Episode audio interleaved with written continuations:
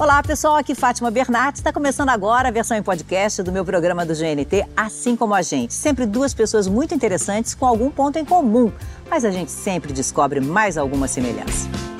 Queria agradecer a presença da plateia aqui hoje. Muito obrigada. Dizer que vocês participam da entrevista. Cada vez que soar esse barulhinho, ó, é porque tem alguém com uma pergunta prontinha para ser feita. Vamos então começar com a palavra elas. Fala pessoal, eu sou Paula Oliveira, tenho 41 anos, sou muito grata pela minha trajetória até aqui, mas mais do que tudo, sou muito feliz por ter 41 anos e ter me transformado ao longo desse caminho exatamente nessa pessoa que eu sou. Sou apaixonada pelos animais, pela minha família, pelos meus amigos, pela minha profissão, mas mais do que tudo, de ser assim, como a gente. Beijo. Oi, pessoal. Eu sou Vera Fischer. Eu tô aqui fazendo esse programa com muito amor pela apresentadora. E eu queria dizer para vocês que eu estou daqui a dois meses fazendo 72 anos. Eu vivo com dois gatos, mas muito lindos, a Aisha e o Yuki. Eu gosto de planta, eu estou no teatro há dois anos já viajando pelo Brasil, graças a Deus. Eu sou uma pessoa muito feliz nesse momento da minha vida. Eu estou tranquila, eu estou muito feliz. E é um prazer estar aqui conversar com vocês, para vocês me conhecerem um pouco melhor, tá bom? Que delícia! Paula Oliveira, Vera Fischer. Puxa, que bom ter duas deusas aqui nessa noite. E eu não falo isso só pela beleza, eu falo também pelo talento e porque vocês passam para nós, principalmente para nós mulheres, duas mulheres muito potentes e duas mulheres de muita força. Então já quero começar bagunçando essa força. Quero logo saber o que, que desestrutura essas mulheres tão donas de si. Quais são os medos que hoje existem na vida de vocês? Quem quiser Silêncio. Ela já começou. Eu vou falar. Falei de força. Eu vou falar. Ah. É assim, quando começa a chegar a idade, o que acontece? Começa a doer tudo, gente. Tudo. Mas não é pouco, não. É muito. E a pessoa que ainda dois anos numa peça que tem uma escada e um salto alto. Sobe, desce, sobe, desce. Aí, assim, é de gritar. Que isso é um medo. Isso! isso Quem é, é um teve medo. essa ideia? Isso é um medo de piorar só, porque a gente se trata, claro, a gente se cuida, mas não há tempo suficiente, porque você fica muito tempo fora de casa e pouco tempo em casa. Então, é isso difícil. hoje desestrutura. Isso dá, isso dá eu medo. fico com medo de ficar pior. Só isso, gente. é um dos maiores medos nesse momento. Você sabe, quando eu tinha essas perguntas há um tempo atrás, eu ficava com a mão suando de, de medo de não ter a resposta correta, você acredita? Ah, Mas tem não que ter tem um uma super resposta medo. correta, né? Mas agora eu acho que eu tenho. Ela, ela é ampla. Eu tenho medo das coisas. Eu posso falar que eu tenho medo de que não tenho todas as respostas, mas quando eu vi a, a Vera falando ali, eu fiquei, juro, fiquei aqui na minha cabeça e falei, gente, a coisa que eu mais quero é ter saúde. É. Eu quero ter saúde para aguentar, para a vida e ir correndo, a gente ir fazendo aniversário, ganhando idade, experiência, se transformando, mas também tendo saúde para aguentar o que vem, porque acho que é a única coisa que desestabiliza a gente sem possibilidade de de estar nas nossas mãos a, É, a- solução, sabe? Então Você- é isso. Vocês duas falaram um pouco de tempo e para muita gente o tempo é um inimigo. É. Como é que vocês lidam com, com o tempo, com a passagem do tempo? Eu, particularmente, estou achando que depois que a gente passou a pandemia, os meses e os dias estão muito mais rápidos. Eu não sei se é porque a gente ficou muito parado. Eu tô com a sensação de que está tudo voando desesperadamente Mas- fora de controle. Mas eu acho que é o mundo que tá também. tudo muito acelerado. Esse, essa coisinha que fica na nossa mão que não sai, acelerou tudo. A gente resolve muito mais coisas do que fazia antes. Aliás, eu não sei como é que a gente vivia sem o celular, internet, tudo que facilita e amplia a nossa vida. Isso faz as coisas correrem mais rápido, né? É, mas eu, eu não tinha celular até o início da pandemia. Eu me recusava É terminantemente a ter celular. E assim, é, era o telefone fixo e acabou. E era uma paz, era uma paz. Porque ninguém te achava só telefone, deixa o recado, eu respondo. Você responde quando você quer. Se você quiser. Mas assim, o que você tinha perguntado mesmo? Do tempo. Como é que você lida com a passagem do tempo? então, eu acho que a partir dos 50, eu melhorei muito a minha cabeça. Preocupação com isso? Não, é assim, é porque eu vejo que antes eu tinha muito medo das coisas. E assim, como eu sou de uma família alemã, então assim, você já é, é, obrigado, por exemplo, a sofrer no quarto, a chorar no quarto. Ah, sofre sozinha, não, não mostra suas emoções. Uhum. Aí você vai ser atriz para milhões de pessoas. Aí você vai ser miss para milhões de pessoas. Assim, aí assim, era um medo. Eu não conseguia lidar com essa, essa diferença da minha, da minha educação e da minha realidade, que era o meu trabalho, uhum. né? E também de conviver com o público, com as pessoas. Então, assim, isso depois dos 50, assim, foi desaparecendo depois dos 40, aos poucos, assim. Mas, assim, é uma coisa tão livre agora de você dizer assim, ah, eu eu sou assim, eu falo isso. Olha, só me acrescentou, porque eu sempre fui muito honesta, muito verdadeira. Então, me julgaram muito. Agora, dane-se, porque antigamente eu dava bola para isso, agora não dou. Eu acho que o, o, tempo, o tempo traz dores, mas ele também traz muitas libertações. E claro. eu acho que você está falando um pouco disso, né? Do quanto a nossa cabeça fica mais leve com coisas que antigamente a gente dava uma importância tão grande. E assim, eu acho que é, tem a ver muito com a juventude de agora, que está muito focada na, no, não é na estética, mas no estereótipo das coisas, né? No que as coisas são apresentadas na, na forma delas. Uhum. Então, eu acho que a gente tem que ser muito inteligente para conseguir tirar isso e deixar o tempo passar. Porque o tempo pa... Isso é unânime.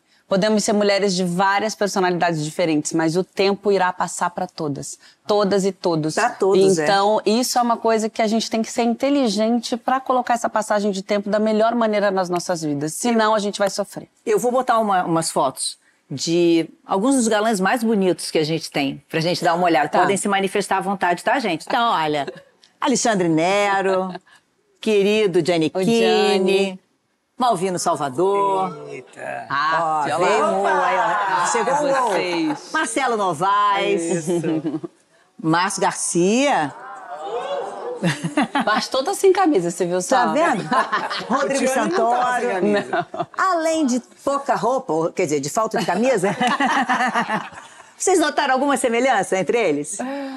Estão mais velhos. Eles estão, é, eles estão com cabelinho branco já. Todos são grisalhos. É, exatamente. Mas todos arrancam o quê? Suspiros. É. Se fossem mulheres todas grisalhas, debochada, iam falar, iam falar várias outras coisas que não são nada elogiosas, provavelmente. É verdade, é verdade. Mas acho que também tá caindo por terra, que bom, né? Que bom. Pois é, mas a gente tem uma, um, ainda um peso muito grande. Você falou das pessoas mais jovens, mas eu acho que acaba a rede social acabou levando isso para todo mundo, porque todo mundo hoje tem uma mini TVzinha na mão. Tem. A pessoa se vê o dia inteiro. Antes era a gente que trabalha na televisão que ia tendo que se acostumar com as nossas mudanças uhum. físicas. Hoje em dia todo mundo está se acostumando com as suas mudanças. Então, é, a cobrança ainda é muito grande. Vera fez uma vez uma postagem e sobre a Joan Crawford, sobre um livro que ela tinha lido, super bacana. As pessoas só falavam que ela estava com a raiz branca. É, porque isso começou na pandemia. Não pode sair de é. casa, então não vai ao cabeleireiro, não pinta o cabelo sozinha, deixa ele. Tanto assim, eu postava as fotos e tal. Aí eu falava assim: será que eu vou deixar branco ou não vou? Não sei, tô pensando. Assim, eu gosto quando ele fica um pouco branco e o resto não. Eu acho que dá uma certa maluquice, assim, na pessoa. É, mas, mas eu acho, assim, totalmente branco. Eu sou uma pessoa muito branca agora, porque eu não pego mais sol. Uhum. Então, eu acho que não combina muito. Eu acho que o seu cabelo um pouco mais escurinho combina mais comigo. Mas eu posso mudar de ideia a qualquer momento. Mas não é isso que é, é bom, poder mudar de ideia? É. Eu fui perguntado uma vez, é. uma vez estava dando uma entrevista, a pessoa falou assim, mas você deixaria o seu, seu cabelo branco? Na hora eu pensei e eu nunca tinha pensado sobre aquilo. Uhum. Eu não sei, eu não sei como é, eu, não, eu ainda não experimentei isso. E na hora eu falei, agora não. E a pessoa que estava acompanhando falou: você não deveria ter falado isso. Eu falei assim: por que não? Por que não? Eu tenho que aceitar? A gente tem que aceitar? Eu acho também que a gente, assim, não. Na verdade, quando a gente diz assim, ah, é a gente se aceitar, não significa não se cuidar. E eu acho não, que isso está gerando uma certa confusão. Claro. Você se aceitar não significa que você não queira estar bem, o claro. seu melhor. Claro. Né? Eu acho que é, é um pouco por aí. Aí você fica toda contraditória, Fátima. Eu respondo ah, isso o tempo não... inteiro. Mas, mas, mas, mas, mas, nós somos assim, gente. Qual é? Não é? Alguém, por acaso, é uma estátua que se girar para lá, ela fica ali. Se girar para cá, fica aqui. Mas alguém tem que girar. A gente se gira sozinho. Exato, não é? Então a gente pode mudar de opinião. Muda de cômodo, de... gente, muda né? De qualquer coisa. Olha só, eu tô não, falando que a gente fica que a gente fica contraditória porque eu respondo muito isso. Mas espera aí, você agora falou de aceitar, de uma beleza mais natural, de filtro. Então agora você não vai usar mais nada. Não vai usar mais filtro, você não vai mais pentear o cabelo, não vai pintar, não vai fazer mais, não vai pra academia, não pode ir pra academia. Você, você falou que vai ser natural? Mas peraí, gente. Em que, em que lugar a gente tá que a gente não é tridimensional, né? Que a gente se cuida e mesmo assim aceita o tempo que a gente estava falando, que vai mexer com a gente por mais que a gente se, Se cuide, surpreendeu né? a história de você dizer que não vai usar mais filtro, entrar numa campanha, por- acho que é uma campanha muito mais, de- muito menos de estética e muito mais de saúde mental. Sim, Quando você diz não sim. colocar filtro, porque as pessoas ficam doentes, Pra né? mim, inclusive. Saúde mental minha, né? É importan foi importante para isso? Foi muito importante. Foi, sabe o que foi mais legal? Ver a identificação. Assim como eu tô tendo agora com a, com, com a Vera, que fala exatamente sobre isso, da gente, da gente mudar, da gente ter uma naturalidade e ter orgulho dela, sabe? Da gente não precisar ficar escondida. Os artifícios são vários e eu sou super adepta dos artifícios. Eu tô maquiada, eu tô penteada, eu escolhi uma roupa, eu eventualmente vou usar um filtro ou vou usar uma luz que me favoreça, mas assim, o quanto eu vou ficar escondida atrás dessas coisas? O quanto eu vou ter vergonha de ser quem eu sou de verdade? Hoje, daqui a cinco anos, daqui a dez anos. Eu quero tá como ela, que fala, é isso aí, mas vou deixar meu cabelo do jeito que for, eu quero. Maravilha! Eu tinha certeza que ia dar match nisso aqui, minha gente. Opa, soou o barulhinho. Quem que na plateia Mandaram quer fa- mensagem. Alguém mandou, alguém quer fazer uma pergunta? Boa noite, Fátima. Boa Boa noite. noite. Boa noite. Eu, assim como a Vera Fischer, fui Miss aos 17, no meu caso. Hoje eu tô com 50 anos, sou cantora. Eu queria saber dela como ela lidar com essa situação hoje em dia da rede social, essas críticas maldosas que as pessoas hoje em dia se preocupam mais em te agredir do que te fazer um elogio. Em primeiro lugar, parabéns, porque você é uma cantora Muito e tá obrigada. passando. Obrigada. Tá linda, linda, linda.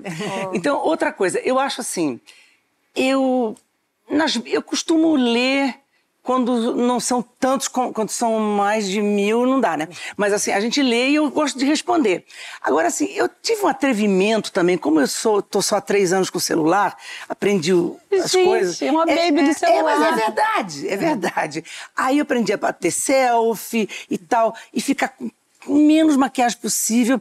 Então, assim, teve um dia que eu falei, sabe o que, que é? Eu vou fazer uma foto na- na- na- no meu banheiro com o espelho, de, de, shortinho de dormir, e amarrei a camisinha. Aí falou assim, gente, parece uma criança, não é ela, não é ela, não é ela. Porque você vai a- a- tendo a ousadia de fazer foto acordando de manhã. Você vai lá na varanda, vai ter uma foto assim, meio assim. Então, assim, eu estou sem maquiagem, estou acordando. tá? Aí você tem ah, opiniões de todas as formas. Ah, tá, tá ótima, tá bonita, tá. Ou então tem gente que fala assim: ih, olha, os seus cabides estão tudo tortos. Isso não pode ser uma pessoa que tem uns cabides, que bota foto na frente dos cabides. de Meu qualquer Deus jeito, do de céu, qualquer essa jeito. eu nunca tinha ouvido. É verdade, tem gente que olha Alguém falar cabide. do cabide. É. Aí assim, mas tem. Uhum. Aí o que eu acho? Eu acho assim, que agora que você tem o seu Instagram, você posta o que você é em diversas situações. Que uma atriz, ela é uma pessoa em todas as situações. E é uma atriz em todas as situações. Então a gente, eu posto assim, com chuquinha de óculos de grau, com meu gato, sem meu gato. Porque eu moro sozinha, então eu tenho que fazer isso. Agora, eu hoje em dia estou pouco me lixando para a opinião dessas pessoas que só, só dão opiniões erradas e grotescas, né? Que são absolutamente desnecessárias. Não precisamos desse, desse- desse tipo de gente. Não precisamos. Eu não preciso, nem você precisa, nem ninguém aqui precisa. Então, tchau, É, opiniões. dar opinião é tão fácil, né? E é tão gostoso também quando é da vida dos outros, eu acho. A internet tá aí pra isso, tá todo mundo apontando, falando. E como é que eu consigo ser mais? Porque a, a maioria das pessoas quer aparecer, né? Assim como É. a gente, a gente tá aqui, eu falo que o ator é um, é um, é um- um ser muito... Vaidoso. Vaidoso. A gente tá aqui. Sim, então, assim, é. quem somos nós pra falar dessas pessoas que querem aparecer? Eu acho que as opiniões estão aí nesse sentido. Mas a Fátima começou falando de mulheres corajosas. Eu sempre me referi às minhas personagens, principalmente, como elas, é, corajosas não, fortes. Fortes. Mulheres fortes. Potentes. Eu acho que somos fortes, as mulheres principalmente, são, são seres fortes, por N motivos que a gente poderia ficar aqui passar, passar um dia falando. Mas hoje em dia, pra gente viver, a gente, a- a- o, o adjetivo que mais me faz sentido é ter coragem. a gente precisa ter coragem para pegar o que nos pertence e, e, jogar fora o que não nos pertence. A opinião dos outros que não te serve, os cabides, dane-se. Dane-se. Agora... Isso é coragem. Eu concordo e eu acho só que tem uma coisa. Eu acho que a, a, é tão cruel sobre as mulheres a avaliação de todos que eu sempre penso que essas pessoas que nas, muitas vezes nas redes são as mais cruéis, às vezes são, são as próprias mulheres em relação às outras, é porque elas já ouviram tanto. Não faz isso que não está na sua é. idade. você já passou da idade de usar esse cabelo. Não faz isso porque essa roupa não é para sua idade. Que tem uma hora que eu acho que deve dar um desespero nela quando elas veem alguém fazendo diferente, que elas saem criticando. Existe, Mas é verdade, eu acho que está na hora também inveja, da gente fazer querida. compaixão. É. Não tem é, a palavra e, inveja? É, tem. E, e, trazer também, dizer o seguinte, ó, você também pode. É, mas é o que eu falo, eu acho que é, é, um ato de coragem você sair do, do discurso de apontar o outro, a outra, ou quem faz, quer que seja, é. e fazer. Eu não fazer, eu falar assim, bom, isso aqui eu não gosto para mim, isso é uma hum. opinião. Isso aqui eu não gosto, isso aqui eu não quero fazer, ok, mas eu, eu tenho uma liberdade, eu preciso julgar ela só porque eu não gosto? Não. Eu acho que são coisas que se entrelaçam, mas que não são a mesma Gente, coisa. Gente, a, a, nossa amiga, minha amiga Cláudia Raia, teve um filho agora aos 50 e poucos anos. Lindo. As pessoas começaram a falar que não pode uma mulher de 50 e poucos ter, ter um filho, não sei o quê. E ela teve. A natureza, que a natureza Exato. permitiu. Então, é. Isso, é, isso, é, coragem, isso é uma é. mulher forte. Porque quem é forte vai por mim, é corajosa. É. é. É uma coisa que eu sempre fui muito. Então, assim, e aí levei muito tapa na cara, né? Muito, muito. E ainda levo. Mas só que eu não sinto mais. Uhum. Eu vejo que a. Opa, plateia tem prioridade, gente. boa noite, Fátima. Oi, boa noite. Eu gostaria de perguntar a Paola como é a Paola no dia a dia. Vixe. Oi, obrigada pela pergunta como sou eu no dia a dia, é, é, assim como a gente, assim como todo mundo aqui. Na verdade, acho que se hum, elabora esse, esse lugar muito diferenciado, né? Porque a gente está na televisão ou está nas redes sociais, mas a vida é comum para todo mundo. Tem dia que tem evento, tem dia que não tem. Vejo pouco o, o, Diogo às vezes, mas quando ele tá, tem que ser um momento muito bom, que é como a gente faz na vida, né? Aproveitar os bons momentos. Mas eu tento levar uma vida muito tranquila. As pessoas falam assim: ah, você não vai ao supermercado, vai? Falo, vou. Amo fazer um supermercado, amo até, até trocar com as pessoas, sabe? Oi, tudo bom? Poxa, vi aquele trabalho. Eu lutei tanto por isso. Eu desejei ser reconhecida pelo meu trabalho. Então, assim, eu procuro levar a vida tranquila e natural, como eu gosto, mas também não tenho nenhum problema de ir ao supermercado e ser parada e, e ser muito grata a, essa, a esse reconhecimento. Então, o dia a dia é esse. É, um pouco diferente, um pouco normal. E é difícil equilibrar o que é privado, a privacidade, e o que é público. Tem uma hora que tem algumas coisas que você gostaria de que fosse mais só seu e acaba é, se tornando uma coisa para todo mundo saber? Como é que funciona? Não. É, antigamente era, era, era problemático, digamos assim, porque é, tudo era a imprensa que publicava, né? Você não tinha internet. Estou falando bem antes uhum. dos anos 2000, né? Uhum. Que, que eu já sou antiga, né, gente? Então, uhum. vamos falar a verdade. Uhum. Assim, eles se metiam nas brigas de, de casamento, com os filhos, com tudo, e eles tinham sempre razão. Então, assim, é eu falei assim: ah, um dia isso vai, vai acabar. Vai acabar, eu vou poder chegar e dizer, olha, eu sou assim, eu faço assim, não me arrependo de nada e tal. Essa coisa do privado que você falou, é. eu, eu acho que o que mudou bastante foi que agora a gente tem voz. Antigamente a gente era a notícia para os outros é. e agora a gente pode rebater essa notícia com muita é, com, com, muito diretamente, né? uhum. né? Que a gente tem ali uma rede de seguidores e eles mesmos replicam o que a gente falou. Então, assim, é uma grande confusão. Eu acho que é muito complicado é, ver o que, que é privado, o que, que não é, ainda mais nesse mundo da internet. Antes desse amadurecimento, vocês lembram de situações assim que hoje talvez fossem seriam completamente diferentes pelas quais vocês passaram? Por exemplo, é, alguma coisa que você diria assim, nossa, se eu tivesse a cabeça que eu tenho hoje, eu não teria vivido daquele jeito. Só vou fazer uma parte aqui rápido. Sim, claro. Pelo seguinte, porque pela minha formação jornalística, eu quero dizer que o que vocês estão dizendo, elas estão dizendo, gente, sobre aquelas pessoas que não fazem um jornalismo sério, viu? Aquelas Ah, pessoas que é. não ouvem, não entrevistam e que publicam coisas da cabeça delas. E não É. aquelas pessoas que estão ali, elas não Sim. estão criticando o trabalho de quem está ali, que fez uma entrevista. É isso. Não, É- de é, a gente está falando de rede social e dessa é, democratização de uma possibilidade da gente achar que está sendo informado e muitas vezes a gente está sendo desinformado. A Exato. Fátima habla. Mas me falem, alguma situação em que vocês assim falaram, nossa, se fosse hoje, ia ser muito diferente. é. Ai, Eu, muito. com certeza, tinha coisas que eu, que eu não sei se seriam diferentes, mas eu, eu reagiria de outra forma. Mas é difícil quando você vive uma situação e que você tem que trabalhar ao mesmo tempo, e que você tem que fazer tudo ao mesmo tempo, e, e muito bem feito, e as pessoas ficam te urubuzando.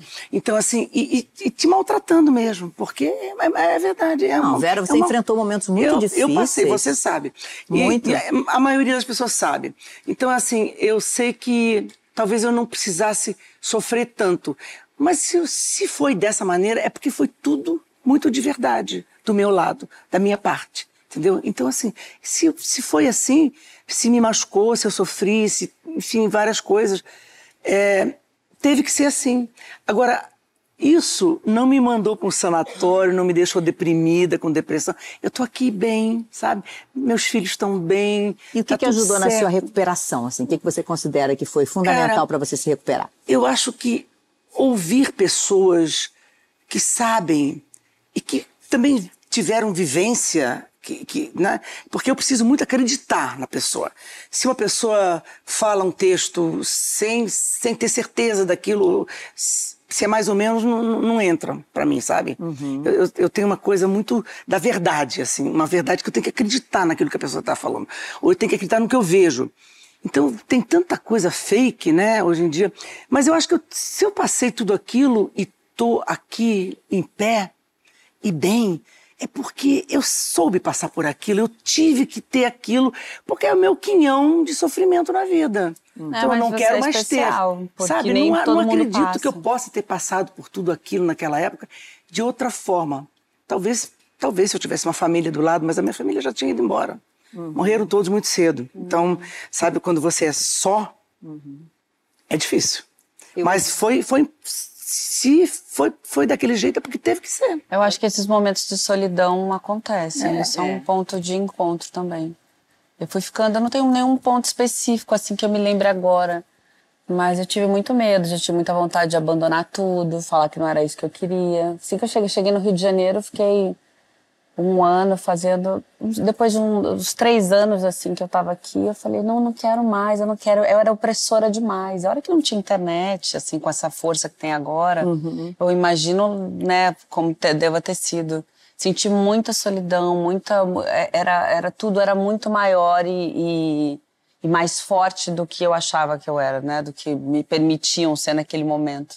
Aí depois você vai por exemplo, eu teria passado por alguns momentos desses de medo, desde um personagem no ir bem, Fátima. Você tá num personagem que tem uma novela onde tem, sei lá, 50 pessoas, produção, autor, todo mundo envolvido. Tem o público, que o público, na verdade, é quem conta né, se o personagem vai bem ou não. Se aquele personagem não ia bem, era a culpa era da atriz. Não é assim. Então, assim, eu teria passado mais leve, sabe? Não ter carregado, talvez por conta da responsabilidade que a gente carrega. Você também carregou muito essa responsabilidade do trabalho. aqui. É. Essa responsabilidade Olha só, do trabalho. Dá aqui a mão. Ah. Não, porque Fofa. nós três somos três mulheres muito bem sucedidas, cada uma com a sua idade, mas assim eu ouço uma outra falando assim, É. já vai me dando um- uma coisa de, de amor, sabe? Não é sempre que você se emociona que é pelo sofrimento, Claro é pelo, am- pela, pelo, pelo amor, pela felicidade, né? Então, Pela desculpa. possibilidade de passar pelas coisas e estar Hum, aqui. é. Os sofrimentos, altos e baixos, isso é inerente da vida, da vida de nós três, É. de, de outras mulheres, dessa plateia que está aqui hoje. Isso é inerente da vida. Agora, estar exposta ou não, pode, pode ser por conta do nosso trabalho, sim. Hoje em dia estão todos expostos com a internet. É. como é que a gente escolhe passar por isso da melhor maneira? Você passou da sua melhor maneira e eu tô aqui batalhando para passar da minha melhor maneira também. Vai, também, querida. Você vai só cada vez achando mais glorioso Ai. tudo, com certeza. Ai, também não quero chorar, não. Então vamos pro intervalo, gente. A gente vai falar, a Vera falou, daqui a pouco a Paola vai ter os filhos dela, a gente vai falar sobre isso, ser ou não ser mãe, e falar sobre como elas escolhem os seus papéis na ficção. Sai daí não que a gente volta rapidinho.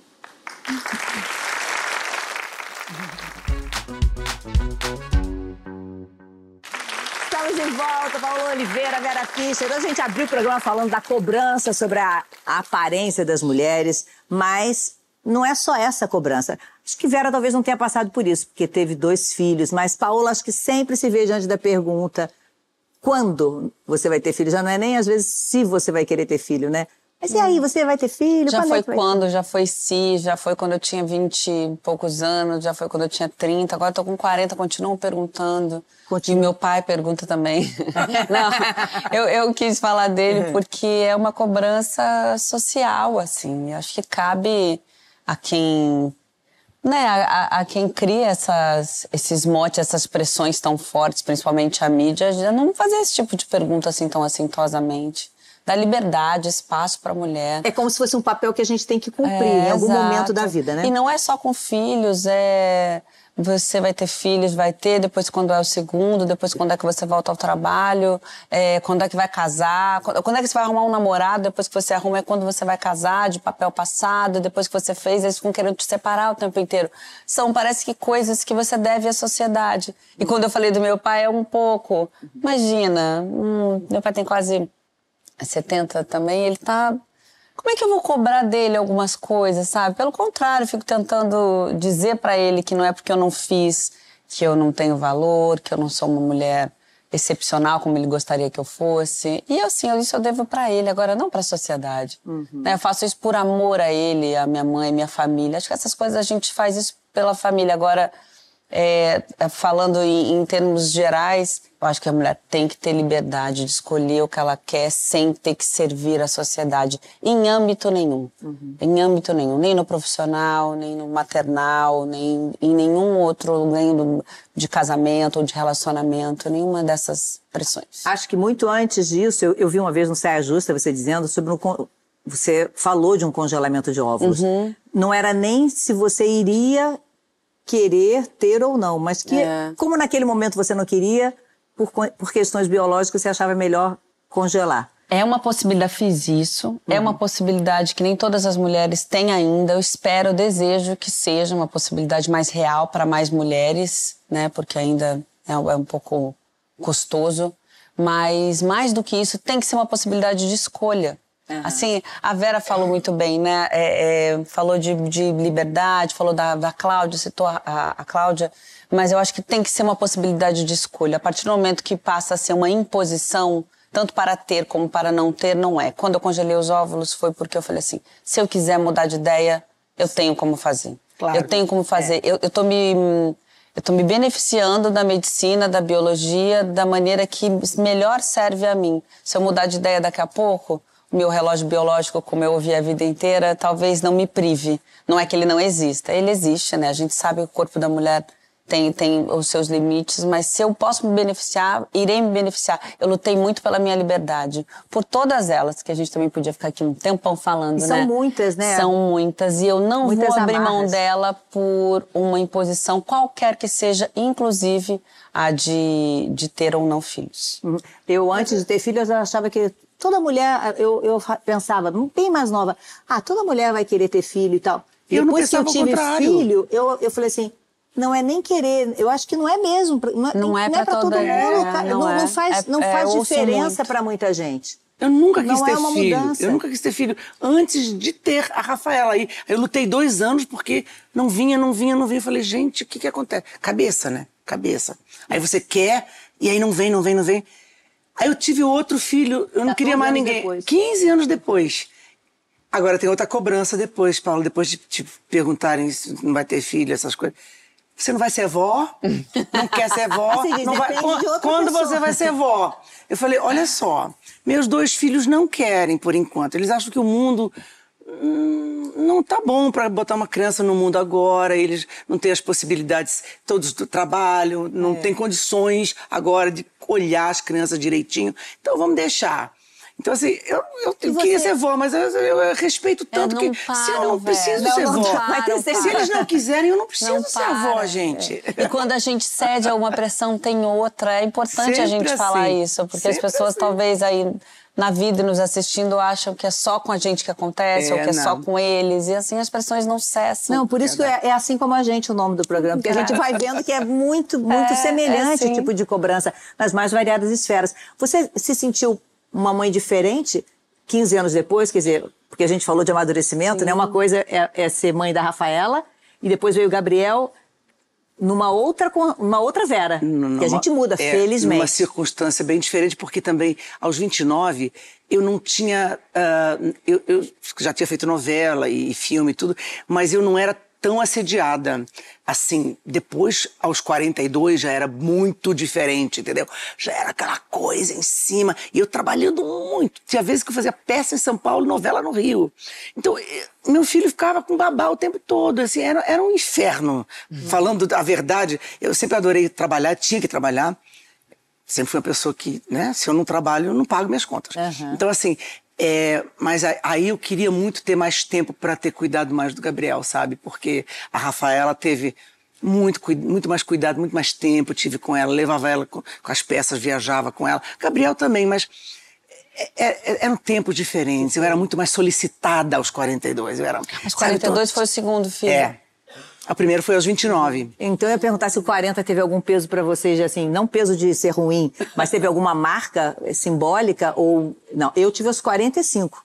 É, Eu estava meio atrasada. Aí falei, e agora que eu tô achando que eu tô chegando ali? Eu, eu fui chegando meio, meio devagar, sabe? Falei, ih, tô chegando. Aí eu falei, ih, mudou alguma coisa aqui. Tô achando que tá mudando alguma coisa aqui diferente. Pra vocês teve essa história, ou, ou também é mais uma imposição da gente achar que quando faz os 15, depois vem os 30 e depois vem os 40, e sempre estão marcando alguma coisa que a gente tem pra De fazer? década em década a gente tem que dar um salto produtivo, né? É, Ou um uma- desprodutivo, no caso. Porque É. todo mundo acha que a gente está morrendo aos 40 anos. Essa Eu- é a eu, verdade. Depois dos 30, eu não tinha feito teatro ainda. E é uma coisa que me perturbava, porque eu falava assim. Uma atriz de verdade, ela tem que fazer teatro. Pressão. Tem que Olha fazer. aí, Ó a pressão, ó a pressão. Aí, menina, eu resolvi produzir junto com meu marido, com o Perri, Uhum. a primeira peça. Tinha 30 para 31, tinha acabado de fazer o Brilhante, a novela.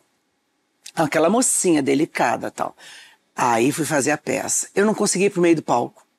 Era a direção da Derbal, da Derbal Freire. Freire. Ele falava, Vera, vai pro meio. eu falei, não consigo.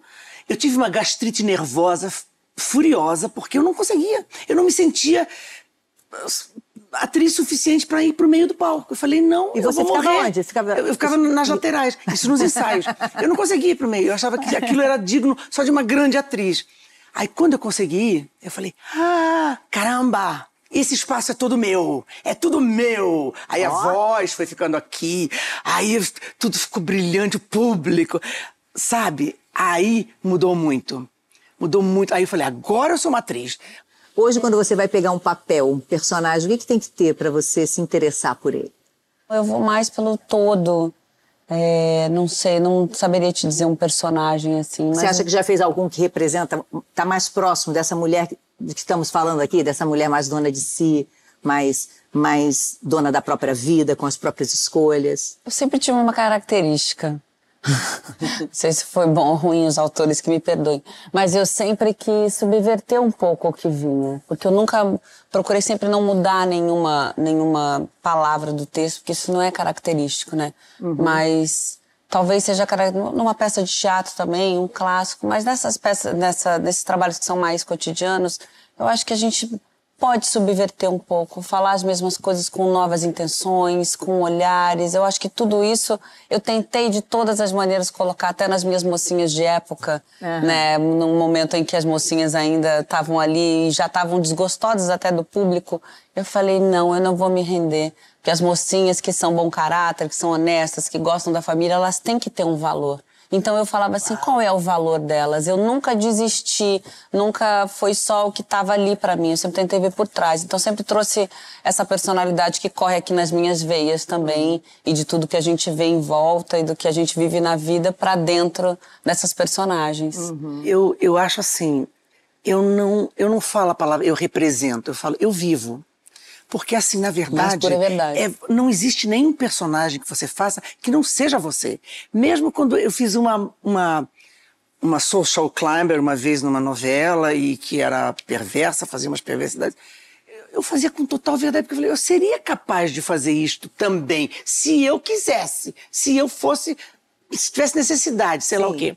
Então, assim. Eles nos eu atravessam. Acho, agora, né? um ator que não tem loucura, ou que, ou que se, se, se, se cerceia, né? Porque eu acho assim. Eu gosto muito da palavra despudor, que as, as pessoas entendem por um lado, mas é despudor é isso. Se o ator é despudorado, ele se livra de todos os medos, de todos os credos, de todas as, as reservas, uhum. né? Aí ele fica crível. Porque ele fica crível, as pessoas o acreditam. As pessoas colocam muito no, no é, sexual, no, sexo, no é, sensual. É, tudo. Eu fiz personagens no também. início, a, a, você deve se, se identificar no início da, da, minha carreira, eu fiz personagens onde eu. Imagina, nunca pensei na minha vida em estar nesses trabalhos. Então, assim, para mim era tão maior aquilo. Talvez fosse a minha loucura inicial. Eu falava assim, não, para mim não era cedo, não, o problema todo não era aquele, era ao que se presta. Uhum. Eu vou ficar nua, a gente vai fazer uma cena, isso serve conta o tra, o, né, para o trabalho. E, e, isso veio recorrente na minha vida. Olha como era tão pequeno e a gente é essa nossa loucura tira a gente desse. Ela falou em despudor. Eu usei muito essa palavra é, e lá atrás era só apenas nesse sentido. O despudor tá é muito maior. É, o despudor é um maior. pouco a gente deixar a nossa tá... loucura fazer parte, a gente não ficar preso às amarras, ao que as pessoas vão pensar e se entregar ao maior é de um tá... trabalho da vida, né? É meio assim na beira do precipício sempre? Eu acho. De é? salto. É? Nossa! Mas pro trabalho ou pra Você vida? se sente assim? Não, mas tem que ter equilíbrio, né? Ah. Aí você não cai. Mas ou você no... despenca e sobe de novo. Mas é, isso no trabalho é ou na vida? Na vida. É, na, vida. na vida. Na vida. O trabalho vem, é decorrência uhum. da nossa vida. Cada um escolhe o seu trabalho. É que a gente não vê assim que parece muito distante. A gente não, vai parece organizar muito pra definitivo. vocês, gente. Tá uma bagunça. parece que não tem jeito, mas é eu acho eu misturei que é um pouco o trabalho com as artes, porque o que me interessa são esses personagens, mas quando ela fala, você fala, né, de estar à beira de um precipício, eu acho que se a gente pensar que todas as oportunidades que a gente tem na vida, seja ela pessoal, ou um desafio profissional, um desafio em qualquer setor da sua vida, você está na beira do precipício e você pode fazer o melhor que você pode com aquilo, é um pouco da sua loucura colocada em, em jogo, né? É um pouco da sua loucura colocada em. Imagina, vim de uma criação, Fátima, você perguntou dos 40 anos, dos 30. Meu pai, você é criação alemã. Meu pai, meu pai é do Nordeste, meu pai é militar. Meu pai, ele criou uma menina para não falar, para não ter opinião. e assim, sei, eu, eu, sou muito apaixonada por ele, que foi o que ele pôde fazer, mas eu pude também me soltar dessas amarras, sabe? Então, assim, o despudorado lá para mim era libertador Sim, também. Com certeza. Era, não é sobre o meu corpo, isso aqui para mim não é nada. O que, que tem aqui dentro? Então assim, tinham coisas muito maiores atrás. Quando a gente fala em despudor me traz coisas, quando você perguntou dos 40 anos, eu me livrei de um monte de coisa. Eu pude falar, pude falar do, do, da liberdade do filho, da liberdade com um pouco mais de estofo. A gente usa muito liberdade, né? Hoje em dia todo mundo é livre, É, todo mundo é livre para ter não é opinião assim, e não. Mas assim, o que, que a gente faz na nossa vida mesmo que é ter liberdade? Ter a nossa própria opinião, por exemplo, em relação aos filhos e tudo mais. Mas quando a Fátima falou do, do precipício, eu digo, é, as, as pessoas em geral, né, tem, muitas delas têm medo de chegar, não chegam nem perto, ficam distantes.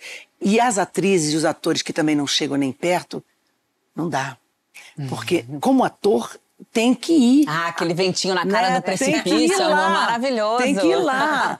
E aí, se cair, voa. Voa, voa. Né? Porque, Ou grita. Não, Vale também. É, mas aí não vai. não- melhor melhor Vou fazer em que dar uma silêncio. pausa aqui nesse precipício, gente. Porque senão quem vai pro precipício sou eu, porque eu tenho que ir pro intervalo, né?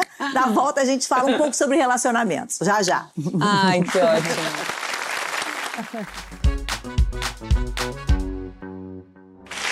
Estamos de volta com o nosso papo delicioso com Vera Fischer e Paulo Oliveira. E Tem nada melhor para o entrevistador do que as pessoas que estão com você se sentirem em casa. Pode ter alguém mais em casa do que uma pessoa que ficou descalça entre o intervalo e a volta?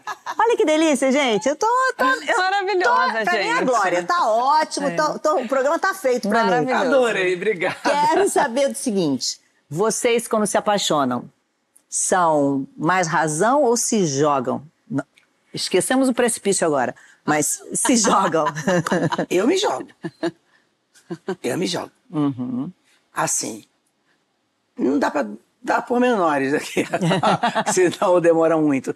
Mas eu me jogo mesmo. Aí depois eu vejo o que acontece. Eu me jogo primeiro. Você. Eu me apaixono primeiro. Agora, se eu me jogo nesse precipício aí, é danado. Mas já quando- quando é que eu eu já caí me no jogar, é- precipício, é porque- eu já voei, eu já não caí. Então, assim, são muitas vertentes. Então, mas eu, eu gosto de me apaixonar. Eu gosto de estar apaixonada, de, de sentir esse, essa, essa pulsação, assim, de, de vida que é a paixão. Então, eu me entrego, assim. Aí depois, com o tempo, o amadurecimento, talvez a gente já ficando um pouquinho mais racional em alguns quesitos, que não Aham. pode a gente. Eu não quero mais me. Eu não quero mais ficar cega para algumas coisas Aham. que eu já fiquei.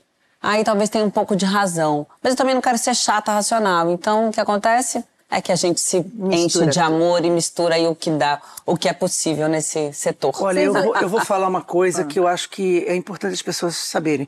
Porque eu fui casada desde 19 anos. Não casada, nunca casei, sou solteira, mas assim, é, com, com o mesmo homem durante 16 anos. ou mais. Eu me apaixonei por um outro homem. Eu desfiz o casamento. Aí, assim, tem gente que fala assim: você foi burra, Vera. Você devia ter ido ter sua- viver sua paixão lá, continuar casada. Eu falei: não, gente, não consigo fazer isso. Eu tenho que fa- viver uma coisa de cada vez. Você foi o casada há 16 anos. É, o casamento, é um mas o casamento casamento, né? era um casamento muito bom, mas ele foi ficando. Uhum. Quando você se apaixona por outra pessoa, eu, eu não posso dar uma atenção para um. Não existe isso para Ele mim. virou um grande amigo seu também, É, né? de vida. sempre foi, a vida inteira. Cuidei dele, amei ele muito profundamente. Mas assim, paixão é paixão, aí você vai viver essa paixão. Então assim, as pessoas me perguntam, por que você não tem mais namorado? Eu falei assim, porque ninguém me atrai no momento. Para ser namorado, para ser amigo é outra coisa. Aham.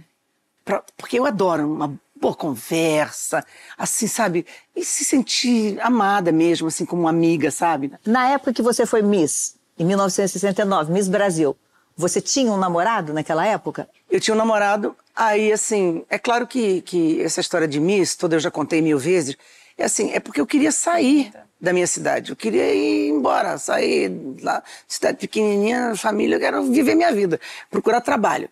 Então assim, o único jeito é de aceitar concurso de Miss, porque eu vou ganhar. Eu vou ganhar. Acabar, vou ganhar. Ah, gente. E tem que ganhar três vezes, né?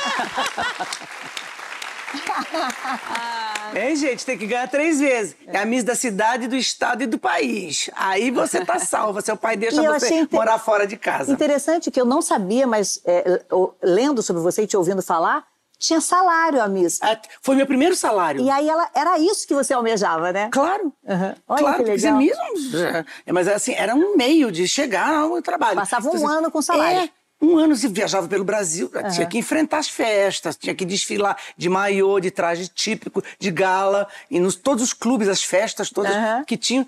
E mais o seu salário estava lá garantido no fim do mês. Então, era uma beleza. Você sabia disso quando eu você sabia. fez o- Eu Sabe o que eu acho muito interessante? Eu tenho que me controlar aqui, que eu me emociono também, que eu tô- você já começou, Fátima, tem que me controlar. É, eu também tenho uma, um- um- uma história aí de vida que passou, né? As pessoas falavam muito sobre beleza, sobre ser símbolo. O carnaval virou pra mim uma coisa muito forte, Outra mas as pessoas passarela, né? Passarela as pessoas descredibilizavam muito essa coisa do, do carnaval porque era um lugar menor. Um lugar onde eu estou feliz, onde Gente. eu, de repente, estou com uma roupa que não é tradicional, não, é, não fazia parte do que era bom pra mim, né? Ou para uma mulher, uma mulher liberta, uma mulher com desejos, então não era bom. Então, quando você fala que você foi porque tinha salário lá naquela época, você estava buscando outra coisa, você não estava buscando estar ser o ícone da beleza, você estava buscando um lugar que talvez te possibilitasse sair.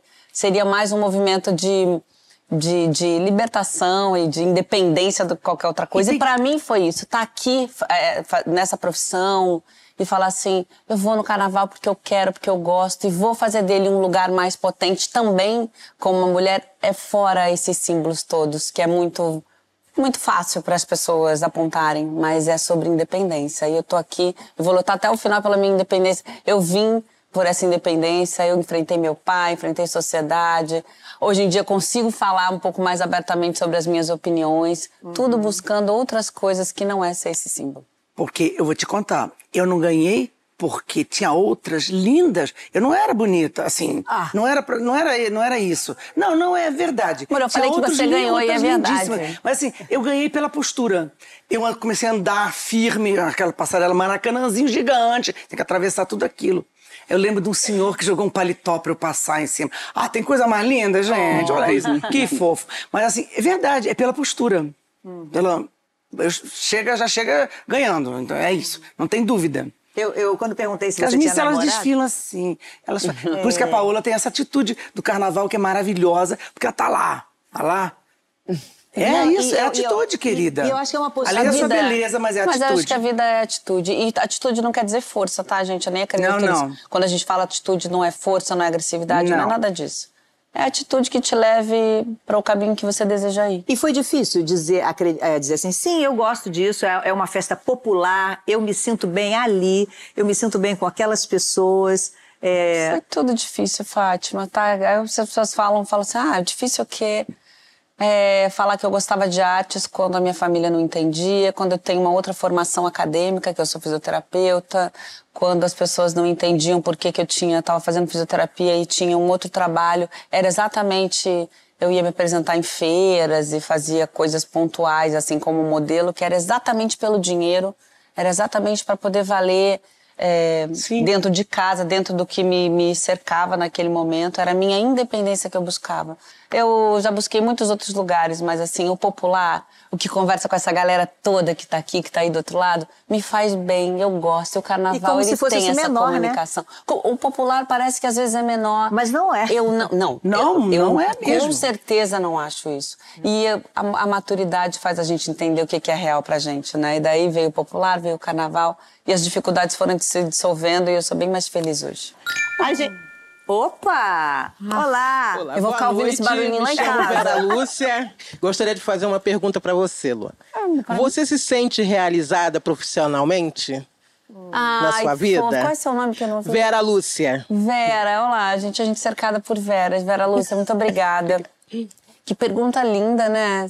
Eu sou uma mulher realizada porque eu mudei muito da minha do que poderia ser o meu futuro.